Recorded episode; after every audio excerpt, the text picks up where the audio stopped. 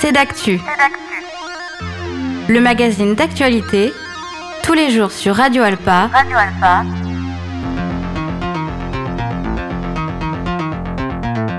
Présenté par Robin Hulin.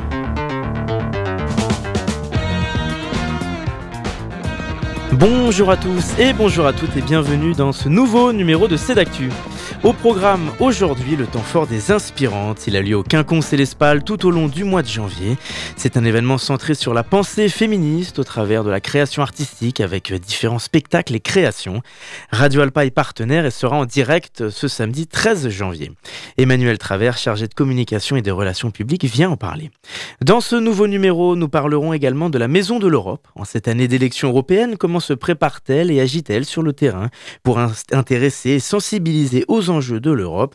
Stéphane Lanique, le directeur de la Maison de l'Europe Le Mansart, est notre invité.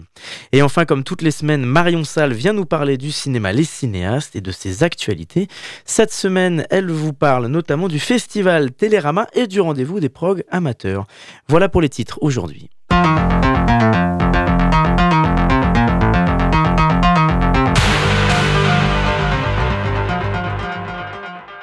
Bonjour Emmanuel Travers. Bonjour Robin. Merci d'être avec nous, chargé de communication et des relations publiques pour les Quinconces et l'Espal.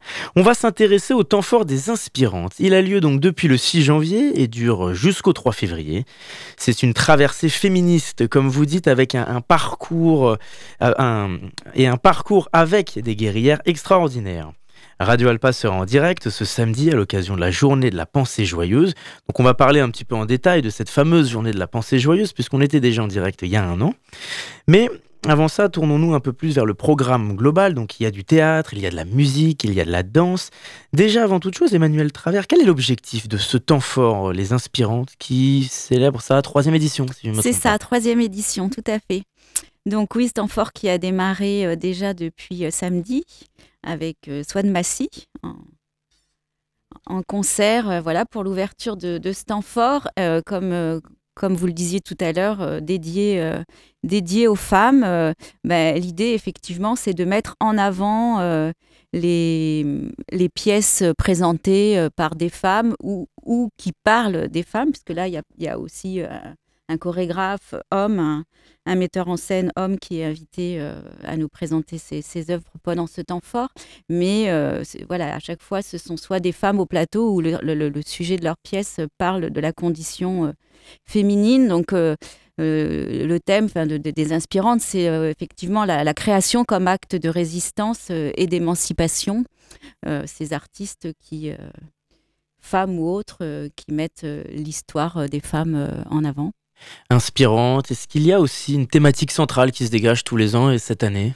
Alors, euh, sur le, les spectacles, euh, non, c'est divers en fait, hein, comme, euh, comme vous le disiez, il y a du théâtre, de la musique, de la danse et vraiment diverses thématiques sont présentées, mais il y a un axe plutôt pour ça, la journée de samedi et la journée de la pensée joyeuse. Et effectivement, on a intitulé l'après-midi Pas folle du tout puisque euh, cette semaine, on reçoit euh, la création de, Nathalie Garot et d'Olivier Sacomano qui s'appelle Institut Ophélie, qui sera présenté donc ce jeudi euh, et vendredi à l'Espal et qui parle de voilà, Institut Ophélie, comme son nom l'indique, ça parle d'Ophélie. Donc, c'est, un c'est, la deuxième partie d'un diptyque shakespearien. Il nous avait présenté un Hamlet de moi la saison passée. Et euh, donc cette deuxième partie, euh, elle utilise la parole hallucinée euh, d'Ophélie comme modèle pour explorer les mécanismes d'oppression et d'assignation qui pèsent sur les femmes. donc, ben, ça se passe un peu aussi dans un, dans un, hôpital psychiatrique. Donc, il est question de, folie parce que, parce que pendant des années, voilà, on mettait toujours tout sur le fait que les femmes était folle, c'était un peu facile. Euh, voilà, donc c'est un peu la thématique de, de l'après-midi. Euh, je ne sais pas si je développe ou... Mettre un peu en parallèle notre société d'aujourd'hui et ses progrès avec le passé, une histoire de notre passé? Alors, Institut Ephélie, effectivement, euh, c'est un peu un, un ballet chorégraphique. En mm. fait, c'est ce sont des, artistes qui ont beaucoup travaillé et qui, voilà, qui ont beaucoup travaillé avec François Tanguy et le théâtre du Radeau. Donc c'est un spectacle très visuel, très très beau, très esthétique et euh, ça retrace euh, différents euh, moments de l'histoire, différentes périodes. voilà, où on voit la condition des femmes à chaque période. Parce qu'au sein de cette journée de la pensée euh, joyeuse du 13 euh, janvier, il y a aussi des conférences, des rencontres avec euh, le secteur associatif, mais surtout avec le public? Tout à fait. Donc, comme on le disait tout à l'heure, c'est la troisième édition. Et à chaque fois, sur cette journée de la pensée joyeuse, en fait, cette journée, on l'a construit avec les collectifs, structures, associations du territoire. Donc euh, voilà, en, trois ans, on a réussi à, tisser vraiment euh, des liens avec tous ces partenaires et euh, on travaille avec eux. On, c'est pas nous qui leur demandons de, proposer telle ou telle chose. C'est ensemble qu'on réfléchit à ce qu'on, pourrait proposer au public. Et effectivement, autour de rencontres que nous organisons euh, nous, euh, eh ben, il, y il y aura des ateliers, euh, ben, pas mal de rendez-vous prévus toute l'après-midi avec toutes ces associations. Avec Femmes d'Histoire notamment également. Alors le matin, il y a Femmes d'Histoire. Qu'on recevra bien cette sûr. semaine. Voilà, le, le, matin, c'est ces Femmes d'Histoire comme chaque année. Et, et, à partir de 14h30, c'est la, partie pas folle du tout euh, avec les, associations collectives. Euh. Alors comme vous l'avez dit, il y a de la danse aussi. Comment est-ce qu'on peut réussir à, aborder cette thématique avec de la danse et euh, du théâtre, de la danse, mais de la danse surtout? C'est différent que, que, le théâtre et on essaye de se tourner vers des artistes engagés différemment? Quelle, est la, complexité bah Là, par exemple, c'est vrai qu'on reçoit One Shot donc mmh. le 23 janvier avec Ousmane Sy. Sy. Donc c'est sa dernière création puisque ce chorégraphe est malheureusement décédé. Euh, on avait reçu euh, l'année passée une autre pièce euh, de lui, ça a été un, gros succès. Enfin, vraiment, je me rappelle les gens debout à la fin qui applaudissaient. C'était vraiment un moment bah, dont je me rappelle, en tout cas. Et c'est vrai que ce, sont que des femmes au plateau, que des femmes diverses, en fait. voilà, pas, pas, des femmes stéréotypées. Elles ont toutes des, des origines, des corps et, des manières de bouger différentes. Et euh, c'est ça qui est beau. Et euh, bah, justement, là, euh, ça n'a pas besoin de mots pour, pour montrer la diversité des femmes. Et, et, elles, en fait, elles sont, elles sont, je ne sais plus combien au plateau, mais elles sont 7 ou 8, quelque chose comme ça. Donc, des fois, elles dansent à l'unisson, mais elles ont aussi chacune, on voit vraiment euh, l'identité de chacune quoi dans, sa danse. Il n'y a pas de mots comme vous le dites parce que c'est une forme d'expression différente. Mm. Euh, l'art tout simplement, euh, elle permet d'aborder différemment, mais à sa manière, des sujets sensibles, hautement essentiels, différents du simple débat oral de vous à moi finalement? Tout à fait. C'est une manière de, de, creuser en, détail des thématiques sensibles. Est-ce qu'il y en a d'autres en dehors des inspirantes que les quinconces et l'Espal essayent de mettre en avant à l'année Bien, bah, de, toute façon, cette thématique euh, féministe, euh, là, on, la met vraiment en exergue pendant le mois de janvier, mais euh, elle est présente tout au long de, de la saison. Hein, on a ouvert bah, la saison après le, après le temps fort qui, se, qui se déroule en extérieur à ciel ouvert. On a, on a ouvert avec Ludivine Sagné et, le consentement, qui était déjà voilà une thématique très forte concernant la femme. Et tout au long de la saison, on retrouve effectivement des spectacles en lien avec, euh, avec ce thème. Et alors, Emmanuel Travers, lorsqu'on prépare un événement de la sorte, est-ce qu'il y a aussi une, une difficulté, mais un enjeu surtout de réussir à concerner tous les âges, toutes les générations différentes? Puisqu'on sait qu'aujourd'hui, c'est une thématique euh, qui, qui continue euh, d'intéresser, dont on lutte de plus en plus, hein, puisqu'il y a une mmh. libération de la parole, mais on n'a pas toujours le même regard selon les différentes générations. Comment est-ce qu'on essaye d'allier bah, C'est vrai que là, il y a un spectacle, par exemple, qui s'appelle Renversante, donc c'est du théâtre, le 17 janvier à l'Espal, dès 8 ans.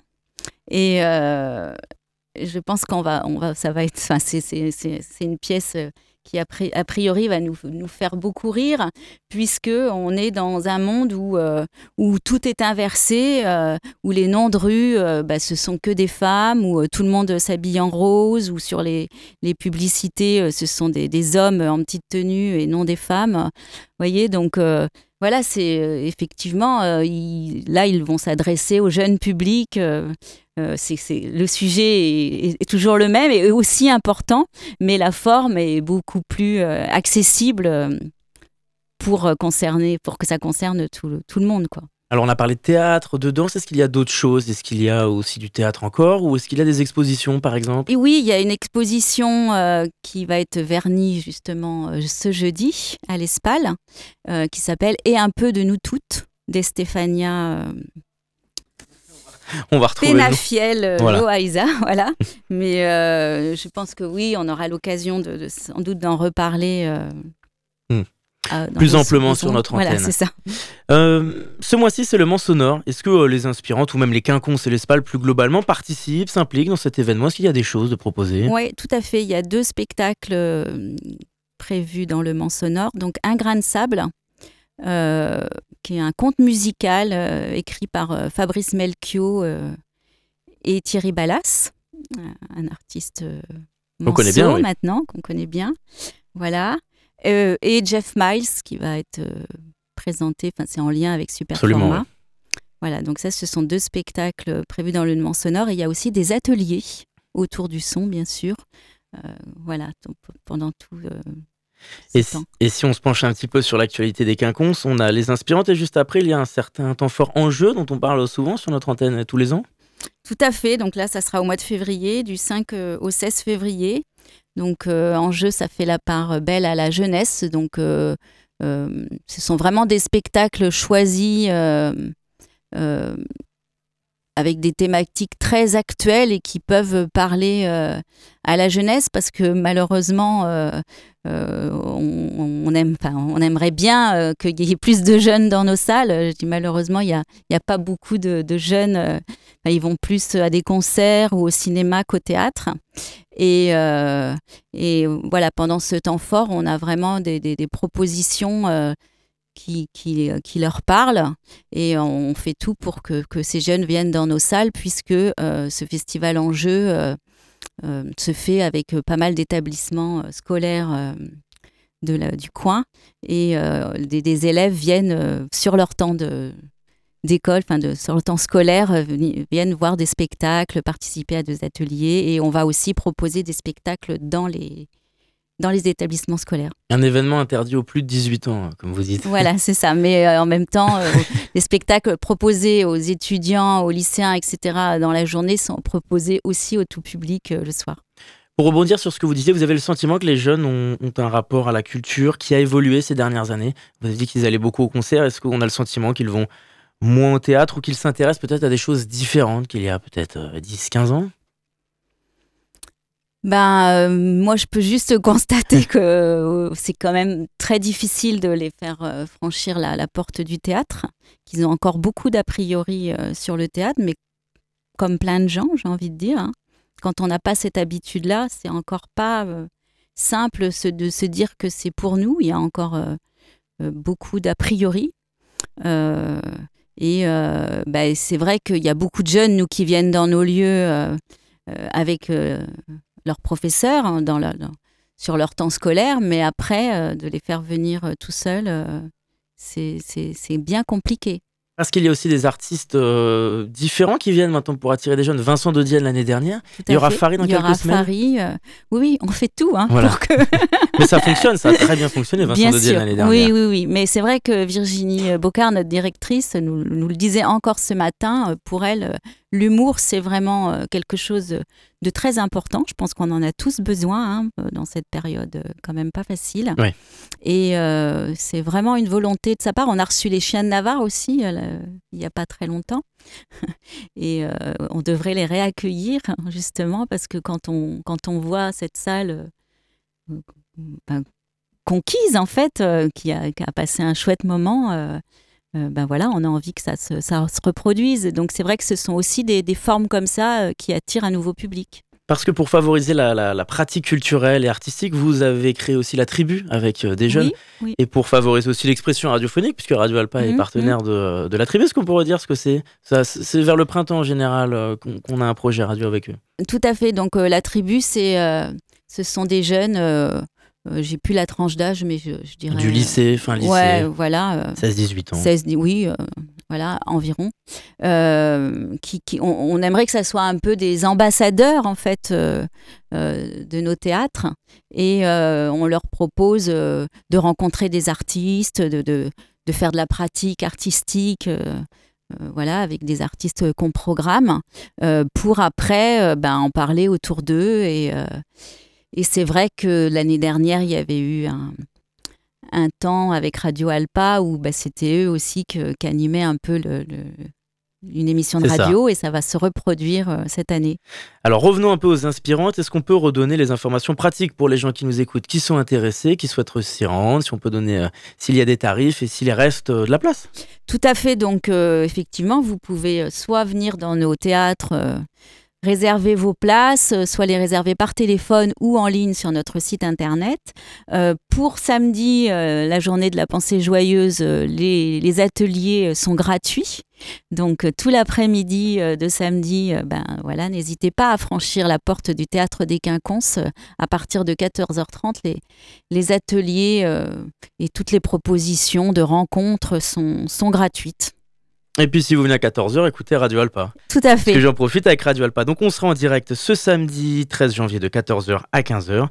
Je serai pas tout seul puisque je serai avec Bertrand et Tiffaine de l'émission Intersection et nous recevrons différents artistes et intervenants pendant euh, une petite heure.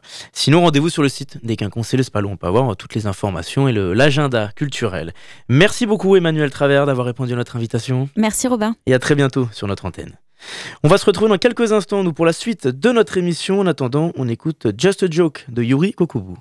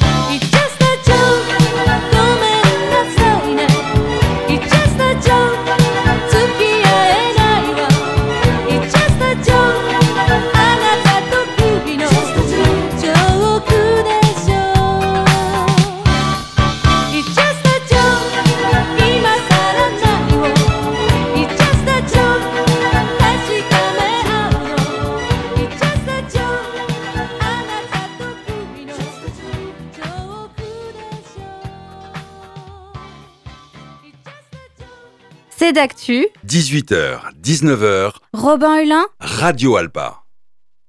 Vous êtes toujours sur notre antenne pour la suite de notre émission et il est l'heure d'accueillir notre nouvel invité.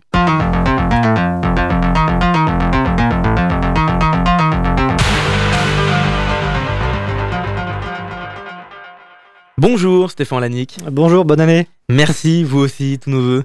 Vous êtes directeur de la Maison de l'Europe Le Mans-Sarthe. Vos locaux ont déménagé d'ailleurs il y a un an maintenant, rue de la Galère, à côté du Vieux-Mans. Alors il y a une fédération française des maisons de l'Europe qui est un, réseau d'associations, comme on pourrait dire. Et donc en cette période d'élection européenne, le 9 juin prochain en France, on va parler un peu de vos actions à venir. Comment est-ce qu'on intéresse cette thématique de l'Europe? D'abord, Stéphane Lannick, quelles sont les missions premières de la Maison de l'Europe? La Maison de l'Europe est une association. Sous des fois, on, peut euh, se méprendre et nous confondre avec une institution, mais nous sommes une mmh. association. Euh, d'autres sont répartis sur le, sur le territoire en France. Par exemple, en Pays de la Loire, vous avez quatre maisons de l'Europe réparties sur cinq départements. C'est un hasard. Et chacune des associations peut se fixer ses propres objectifs et son projet associatif. Nous, ici, au, Mans, à la Maison de l'Europe, euh, on a un, conseil d'administration avec des personnes qui sont ou qui étaient dans le monde de l'éducation et de l'éducation nationale aussi. Donc, on a une ADN assez forte avec les jeunes. Donc l'une de nos missions, par exemple, c'est de faire des interventions scolaires, d'intéresser les 18-30 ans également à ce que peut euh, leur offrir l'Union européenne en tant qu'opportunité. Ça, c'est une des, missions et des axes de travail que l'on peut avoir, mais on n'oublie pas après le, grand public, les adultes, les seniors. Et puis il y a les services volontaires européens dont on parlera un petit peu euh, dans, quelques instants. Justement, sur les plus jeunes, les enfants, les adolescents, comment est-ce qu'on essaye de les intéresser? Par quel mode d'action concrètement on intervient et on met cette thématique large finalement de l'Europe en avant? C'est tellement large qu'on peut parler de ce que l'on veut ou presque. On peut parler de gastronomie avec des plus jeunes, de langue, on peut parler de géographie, on peut parler d'éducation civique aussi également. Donc on est intervenu jusqu'à euh, l'année dernière dans les temps d'activité périscolaire, donc les tout petits. Euh, on a une convention avec le département de la Sarthe aussi qui nous permet d'aller dans 10 collèges tous les ans euh, et de nous déplacer sur tout le département. On a aussi des lycées qui font appel sur l'éducation civique notamment à, nos services. Et par ces actions-là, on peut faire comprendre aux jeunes ce que l'Union européenne peut leur apporter. Alors bien souvent, c'est aussi des choses qu'ils peuvent apprendre, mais ce sont pourtant des exemples du quotidien. Euh, avoir aujourd'hui un chargeur unique pour son téléphone, bon, euh, c'est un fait, mais c'est euh, une règle et un règlement européen aujourd'hui ou pendant les vacances dernières, là, à Noël, si on commande quelque chose sur Internet et qu'on n'est pas satisfait, on a le droit de changer d'avis, de se faire rembourser, de retourner les produits. Plein de petits exemples du quotidien, en fait. Et on met un tampon, un marqueur par-dessus pour dire que c'est une réalisation européenne. Et quel est le regard, justement, qu'ont les jeunes, enfants comme adolescents, sur l'Europe que vous observez? Alors souvent c'est une découverte quand même, euh, parce que l'Union européenne, quand on n'est pas parti à l'étranger et qu'on est encore jeune, souvent c'est pas quelque chose qui est palpable. Donc il faut que l'on permette à ces personnes-là, qui sont jeunes notamment, de se rendre compte que dans leur quotidien, dans leur maison, ils sont déjà euh, des citoyens mmh. européens. On, apprend plusieurs choses, Stéphane Lannick, sur les derniers chiffres de l'Eurobaromètre paru à l'automne, notamment que 55% des Français se montrent méfiants avec l'Union européenne, contre 34% qui affichent leur confiance. C'est un chiffre qui a évolué mmh. depuis 30 ans, parce qu'il y a dans les années 50 jusque dans les années 90, presque les Français faisaient partie des pays les plus europhiles, comme on pourrait dire. Depuis 30 ans, la méfiance, la défiance aussi euh, grimpe et divise surtout beaucoup de Français, parce qu'on est presque sur du 50-50 ans. On l'a vu avec le traité de Maastricht en 92, on l'a vu avec le référendum de 2005. C'est aussi une méfiance qui coïncide hein, avec la montée des idées euh, anti-européennes depuis 10 euh, ans en France maintenant. Stéphane Lani, comment expliquer, selon vous, ce changement de ton des Français envers euh, l'Union européenne désormais? Est-ce qu'on peut trouver des explications à ça? Des explications, là, certainement faites par des cabinets et, des agences, mais par exemple, quand on interviewe les gens, quand on leur pose la question mmh. suivante, c'est connaissez-vous 10 députés européens qui siègent à Strasbourg? 10 députés européens, hein, je suis très large. Je parle de toutes nationalités, pas juste de députés euh, de nationalité française. Et la réponse? Eh bien, on va partir sur un ou deux noms peut-être, et puis des personnes qui auront les connaissances pourront nous en citer beaucoup plus, mais c'est déjà pas évident. Donc l'Union européenne pour les citoyens souvent c'est loin, c'est pas palpable, c'est quelque chose qui est un petit peu effectivement euh, opaque, on pourrait dire, puisque c'est quelque chose qu'on ne perçoit pas dans son quotidien. Après, les citoyens français, et on fait tous partie, euh, ils ont aussi moins d'affect aujourd'hui pour euh, les élections, et ils ont moins de confiance aussi dans le politique. Donc l'Union européenne empathie aussi, enfin, dans le même cas de figure. Et aux dernières élections européennes, c'était une surprise en 2019. Il y avait eu un rebond en France euh, de plus 8% euh, de personnes qui sont allées voter par rapport aux dernières élections de 2014. Alors il y a un contexte aujourd'hui un hein, politique qui est assez euh, méfiant, j'ai envie de dire. en Europe, c'est vrai que les pays fondateurs aujourd'hui continuent à avoir une confiance qui s'étiole petit à petit. Les pays de, de l'Europe centrale, donc la Lettonie ou les pays baltes et les pays comme la, la Roumanie également, sont l'un des pays ou des États membres qui sont euh, le plus euh, à même de voter et de participer aux dernières élections européennes. Ce fut le cas notamment. Et donc une des missions principales de la Maison de l'Europe, c'est de transmettre le, savoir, de sensibiliser, d'apprendre des choses sur l'Europe. D'apprendre et de s'intéresser. Comme le Parlement, par exemple, où c'est vrai que sur les élections, les gens ne savent peu comment fonctionne le Parlement et quel est son rôle surtout. Hum, hum. Et là, euh, en, fin d'année, on a parlé du, décès de Jacques Delors, donc euh, président de la Commission européenne. Rien que ça, on, parle de Commission européenne et de Parlement européen. Pour beaucoup d'entre nous, euh, c'est quelque chose qui n'est pas clair. Les rôles de chacune de ces institutions-là n'est pas quelque chose de clairement identifié. Donc c'est un peu notre mission. Voilà, expliquer quelles sont les institutions, les institutions européennes, quel est le rôle de chacune de ces institutions-là, qui est-ce qu'on élit, qui est-ce qu'on n'élit pas, qui est-ce qui nous représente? Et comment ensuite est-ce qu'ils permettent d'agir pour que les 27 États membres de l'Union européenne avancent à peu près au même rythme. Par rapport aux élections européennes de juin prochain, c'est le 9 juin en France, donc ça se, développe sur, se déroule sur plusieurs jours en, Europe. Euh, comment est-ce que la Maison de l'Europe se prépare? Est-ce que vous mettez des actions en particulier Et aussi pour sensibiliser aux enjeux du, droit de vote et de l'importance du vote? Ouais. On a donc une mission, nous, effectivement, qui est d'éduquer là-dessus, sur la citoyenneté. On a donc un, programme de travail qui va se mettre en place là sur le premier semestre. On a euh, des actions qui avaient été très efficaces en, 2019, date des dernières élections. On va les remettre en place cette année, comme par exemple euh, tout ce qui est campagne d'information, donc qui peuvent être notamment et principalement numériques. Cette fois-ci, cette année, on s'associera avec nos collègues en région, on en parlait tout à l'heure. Donc euh, collectivement, on va travailler pour montrer que la région des Pays de la Loire, qui reçoit des fonds européens, et on a une région au Pays de la Loire qui détermine sa propre politique. D'autres régions en France pourraient en avoir d'autres, mais avec les fonds européens, on a la liberté que d'appliquer euh, les subventions européennes aux défis de son territoire. Le, la région euh, euh, des Hauts-de-France n'est pas la même que celle des Pays de la Loire. Donc chacune peut avoir sa priorité. L'emploi est différent, tout ce qui est en matière d'économie, d'énergie aussi est très différent. Donc à l'échelle de la région, on va travailler ensemble, on va se concerter pour donner des exemples concrets. On a des interventions qui sont prévues dans euh, des structures comme euh, la maison d'arrêt euh, du Mans, qui est donc le Mans Croisette, tout ce qui est dans les interventions dans les collèges, dans les lycées. On a aussi, pour faire en sorte que ce soit palpable et compréhensible pour les, gens, on a des projets Erasmus, qui permettent aux personnes de partir en mobilité, d'expérimenter la mobilité européenne, de voir ce que c'est, être confronté aux langues, être confronté aux différentes cultures et comprendre que on partage une monnaie commune, il y a un espace Schengen qui existe. Tout ça, il y a des valeurs, il y a des choses qui existent aujourd'hui.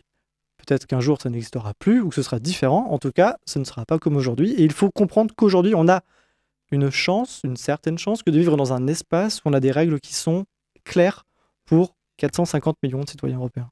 Si vous avez le sentiment qu'il y a une méconnaissance, un manque d'informations sur l'Europe, sur l'Union européenne auprès euh, des citoyens, des jeunes principalement, est-ce que selon vous, on n'enseigne pas assez ces valeurs et ces informations essentielles à l'école? Ou est-ce que le traitement médiatique aussi y est pour quelque chose parfois? C'est dans les programmes, hein, de toute façon, euh, l'Union européenne, la construction européenne est dans les programmes, dans les établissements scolaires, là-dessus, il n'y a, pas de souci. Euh, après, dans le traitement médiatique, eh bien aujourd'hui, ça y est, c'est parti, j'ai envie de dire. Euh, on commence à parler des élections européennes, euh, souvent avec le prisme d'un débat, d'un débat franco-français. Alors, est-ce la faute des médias ou des politiques On dit parfois que c'est un duel Macron-Le Pen. Voilà, c'est ça. Sauf que du coup, on perd l'essence même des élections européennes. On n'est pas là pour parler d'une élection française, malheureusement. Par exemple, si on peut expliquer rapidement aux, auditeurs, quel est l'impact du Parlement européen et de, euh, des députés français sur la politique en France? Alors, il faut savoir... Le lien est difficile à faire pour certains finalement. Oui, et puis euh, on n'est pas au Parlement européen ou élu au Parlement européen pour représenter sa nation et son État. On n'est pas là pour sortir vainqueur d'un combat de coq, on est là pour siéger, euh, pour faire avancer un bien commun. Donc les députés élus dans les 27 États membres sont regroupés par affinité politique, non pas par nationalité. Euh, après, il y en a qui sont plus médiatisés que d'autres, plus, enfin voilà, c'est aussi euh, certains qui, sont plus à la tâche ou plus devant les médias à, exprimer des opinions et à faire avancer le débat. Mais je, pense que euh, les six prochains mois seront très intéressants. là, aujourd'hui, il y a notamment eu des, nouvelles nominations au gouvernement en France. ça commence aussi à préparer les élections européennes. L'Union européenne est aussi pointée du doigt depuis plusieurs années, non pas seulement par les responsables euh, politiques au discours populistes, nationalistes, mais aussi par une partie de la gauche euh, européenne, des militants, des ONG, des lanceurs d'alerte écologistes, euh, principalement notamment sur sa politique, souvent en faveur de l'environnement. Ces dernières années, on en parle beaucoup. On a eu le renouvellement récent pour 10 ans du glyphosate qui a fait beaucoup parler à l'automne, ou encore il y avait l'opposition de la France contre la pêche dans les fonds marins. Euh, dans des zones, dans les aires marines protégées, autrement dit dans des zones euh, protégées, si on peut expliquer. Là aussi, ce sont des notions compliquées à, expliquer. Est-ce qu'il y a aussi, selon vous, une méfiance d'une partie de la population, autrefois intéressée, très sensibilisée aux questions sur l'Union européenne, qui accordait une importance particulière, mais qui aujourd'hui ne lui fait plus confiance et qui ne se reconnaît plus tellement dans ses avancées? Je comprends la question et j'ai envie de la transposer à chacune de nos élections. Euh, on connaît aussi beaucoup de personnes qui ne veulent plus aller voter aux élections mmh. euh, présidentielles françaises. Euh, des déçus de la politique, il y en aura toujours. Des militants, il y en aura aussi toujours. le tout, j'ai envie de dire, c'est d'aller voter. on peut être mécontent, on peut aussi refuser le, vote, hein, c'est un choix. Mais voilà, aujourd'hui, le, spectre est large. il va falloir choisir justement notre vote sera décisif en fait, euh, quand même. Ça va vraiment influer sur euh, la prochaine ou le prochain président aussi de la Commission européenne, puisque la, majorité au Parlement européen, qui sera représentée, euh, pourra proposer une personnalité pour siéger aussi à la Commission européenne. Donc normalement, si on a un Parlement qui pense plus, qui pense penche plus à gauche, nous devrions avoir un peu plus euh, de personnes qui seraient issues de la gauche à la Commission européenne. Donc voilà, il faut aller voter, c'est principalement ça. Sur le fond de la politique, on, en tant qu'association, c'est des sujets aussi qui sont bien éloignés et bien loin de ce que l'on traite au quotidien. Mais nous, on est là pour inciter les gens vraiment à faire un choix en connaissance de cause. Et parler de l'Europe, surtout l'Europe, euh, son histoire, l'identité européenne, qui n'est pas forcément toujours l'Union européenne, là où on parle beaucoup de ses travaux, de sa politique. Il y a parfois une certaine distinction que vous essayez de faire en, déjà en parlant de l'histoire de l'Europe. C'est ça, principalement. Euh, l'aspect historique, c'est quelque chose qui, qui un axe que l'on développe beaucoup dans nos actions et dans nos activités. Euh, tout simplement parce que plus on le rappellera, plus ce sera entendu, su et compris. Euh, et en fait, on est en plein processus. Euh, certes, aujourd'hui, sur le continent européen, il y a des guerres. Euh, entre la Russie et l'Ukraine, aujourd'hui, il y a voilà, je ne sais pas quand, ça va se terminer d'ailleurs, mais je crois qu'on malheureusement on n'en prend pas le chemin.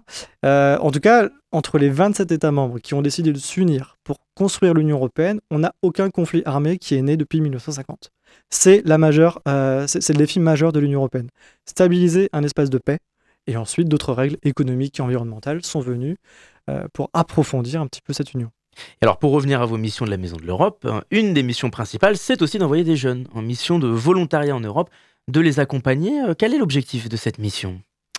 Euh, c'est un programme européen qui existe, qui est mm. donc pour tous les citoyens de 18 à 30 ans. Ça s'appelle le Corps européen de solidarité, ce qui ressemble fortement au service civique en France. Oui. et en fait, il n'y a aucun critère de sélection. C'est là où, à nos yeux, l'Union européenne aussi est quelque chose qui permet à chacun d'en bénéficier en tout cas sur ce point de vue-là. Euh, c'est-à-dire qu'un jeune qui est diplômé ou pas, qui parle une langue étrangère ou pas, qui a le souhait de partir à l'étranger, peut candidater pour partir à l'étranger. Il pourra partir pendant euh, un an maximum pour se former, pour être confronté à d'autres euh, cultures et à d'autres langues, et tout simplement avoir un apprentissage informel. L'apprentissage formel à l'école, on a un diplôme à la fin, c'est super.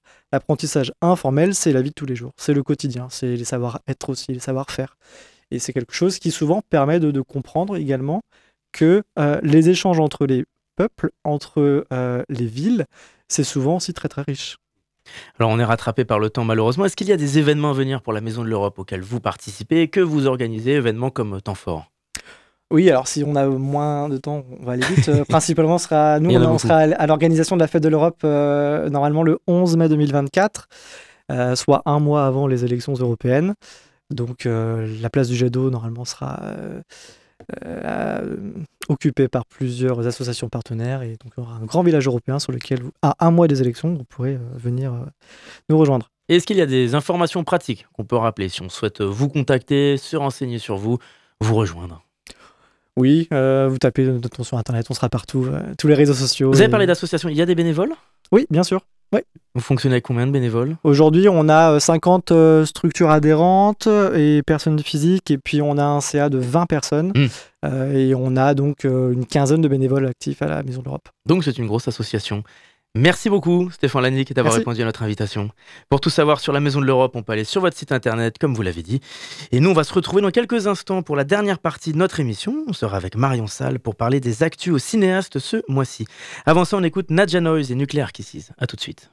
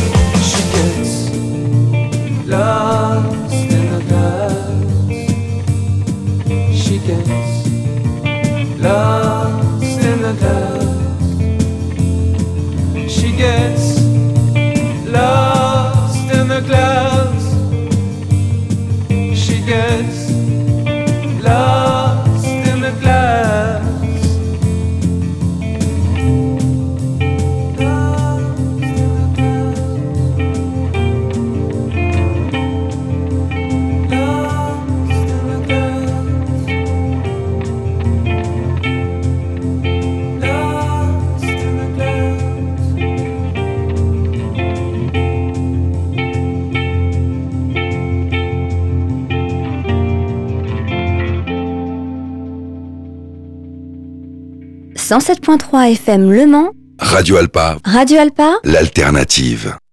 De retour pour la dernière partie de notre émission et désormais il est l'heure d'accueillir notre chroniqueuse Marion Salle. Bonjour. Bonjour Robin.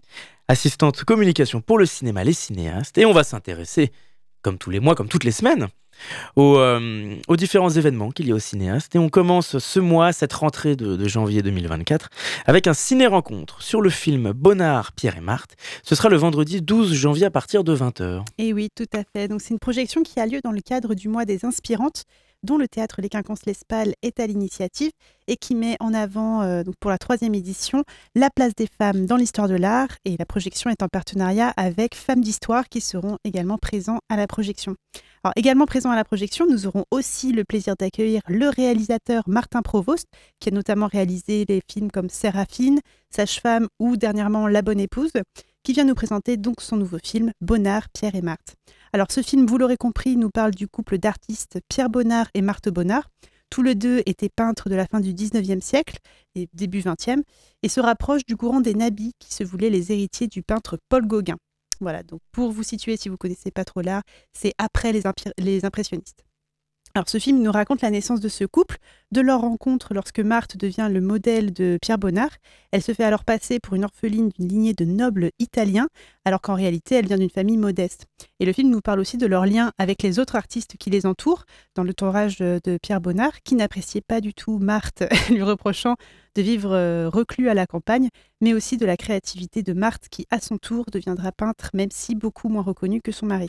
Eh bien on va écouter la bande-annonce. Avec plaisir. Si vous voulez devenir un modèle, enfin... J'ai jamais dit que je voulais devenir modèle, c'est vous qui m'avez demandé si je voulais bien poser pour vous. Je sais même pas ton nom. Marthe. Et toi? Pierre. Tu veux vivre avec moi?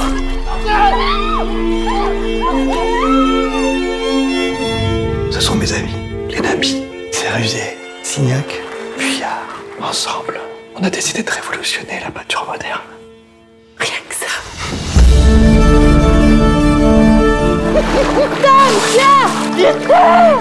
Pierre, cette fille vous complique la vie. Elle vous séquestre à la campagne, quand vous devriez être ici, au moment où tout s'ouvre à vous. Qu'est-ce qui ne va pas, Marthe? Je suis inquiète. Inquiète de quoi? Pierre me trompe. Alors l'indolente, c'est vous? Votre mari a fait de vous un mythe, madame. Un mythe Un jour, je partirai et t'entendras plus jamais parler de moi. Plus jamais. Je veux pas passer de toi, je veux pas. Tu m'as utilisé Toi et Marthe, vous m'avez utilisé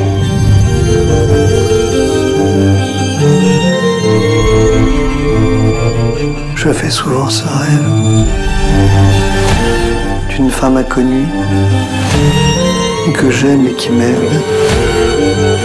Pierre a beaucoup de chance de vous avoir, Marthe. Car elle me comprend, et mon cœur transparent pour elle seule, hélas, cesse d'être un problème pour elle seule.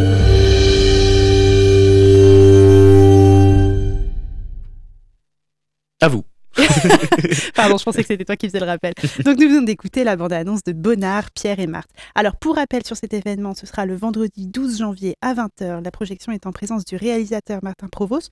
Donc on vous conseille de réserver vos places en amont de la séance, soit sur le site internet www.les-cinéaste.fr ou directement en caisse du cinéma. On se fera un plaisir de vous tirer vos places. Alors ce vendredi 12 janvier, c'est un petit peu deux salles, deux ambiances, puisqu'on a le rendez-vous des prog amateurs avec L'amour est un crime parfait. Et oui, complètement deux salles, deux ambiances. Vendredi 12 janvier également à 20h, notre commission de bénévoles cinéphiles Les Programmateurs vous propose pour leur nouvelle séance Carte Blanche la projection du film L'amour est un crime parfait des réalisateurs Arnaud et Jean-Marie Larieux. Alors la projection aura lieu non pas au cinéaste, mais cette fois-ci au Cinépoche à la MJC Jacques Prévert dans le Vieux-Mans. Elle sera en présence du co-réalisateur Jean-Marie Larieux que nous avons toujours plaisir à accueillir. Alors L'amour est un crime parfait, c'est un film qui est sorti en 2014. Euh, Mathieu Amalry qui joue Marc, un professeur de littérature à l'Université de Lausanne, qui a la réputation de collectionner les aventures amoureuses avec ses étudiantes. Seulement, sa dernière conquête, qui se trouve être la plus brillante de ses étudiantes, disparaît. Il rencontre alors Anna, qui cherche à en savoir plus sur sa belle-fille disparue. Une petite bande-annonce Allez. Vous êtes face à un homme euh, mûr, physiquement encore au point, et qui enseigne l'art d'écrire à des jeunes femmes très attirantes. Parfois, il ramènerait chez lui l'une d'entre elles afin de lui enseigner l'art d'aimer. Nadia Lydia Emma Si quelque chose vous revenait au sujet de cette... euh, Barbara. Elle s'appelle Barbara, oui. Tu courais après cette étudiante? Je suis la mère de Barbara. Je voudrais vous parler. Enchanté. Qu'est-ce qu'elle vous veut? Ils ont peut-être retrouvé le corps de la gamine. Euh, Vous lisez trop de polar. Mais je suis sûr que c'est ici, sur le campus, que tout s'est joué. Qu'est-ce qui se passe, Marc? Rien.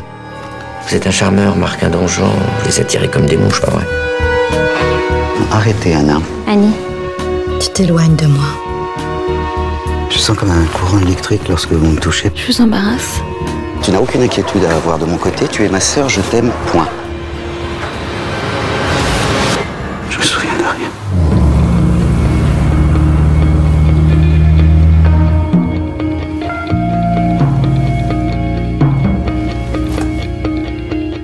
Apprendre à ces jeunes créatures le choix d'un mot, l'invention d'une phrase, la création d'un rythme pour traduire cette sensation, le renouveau C'est quoi votre problème?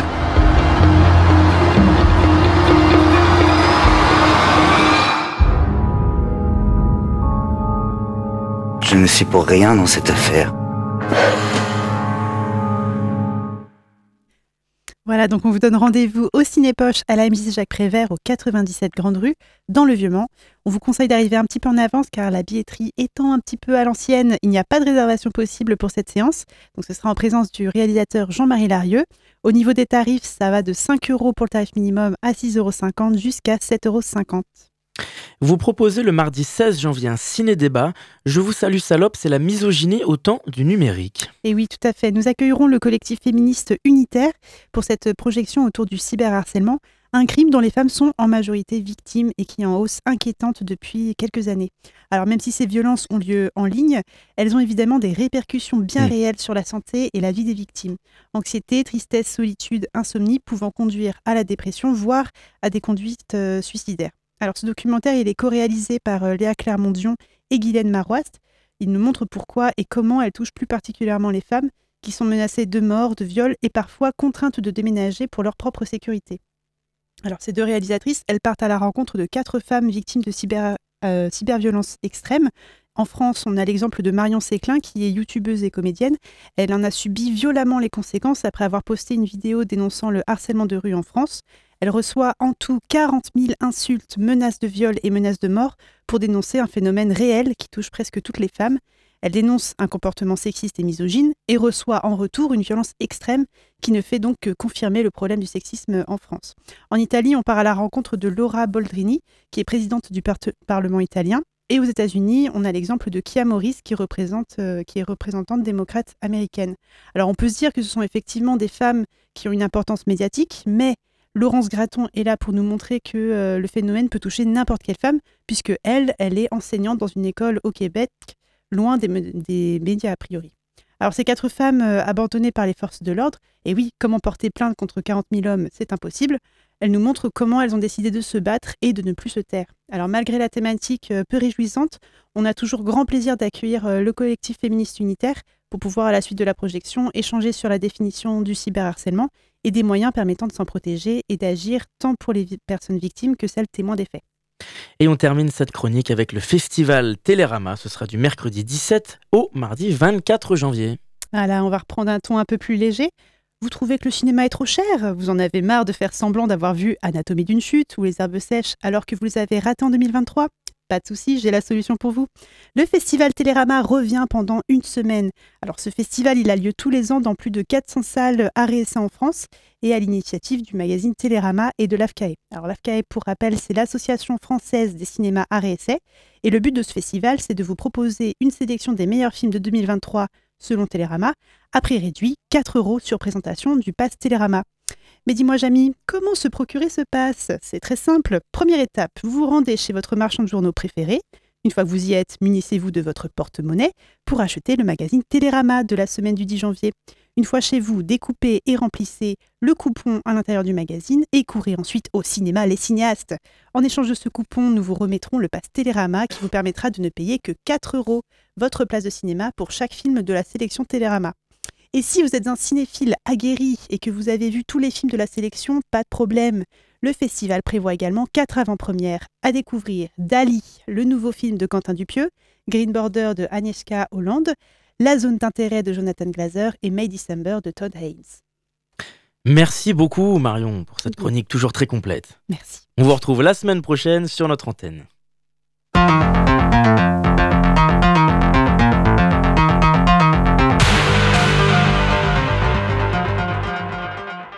C'est la fin de cette émission, merci de nous avoir écoutés. Vous pouvez réécouter ce programme en podcast sur radioalpa.com et sur toutes les plateformes d'écoute. Tout de suite, c'est l'amphi avec Charlie Pless et en attendant, je vous dis à très vite sur notre antenne.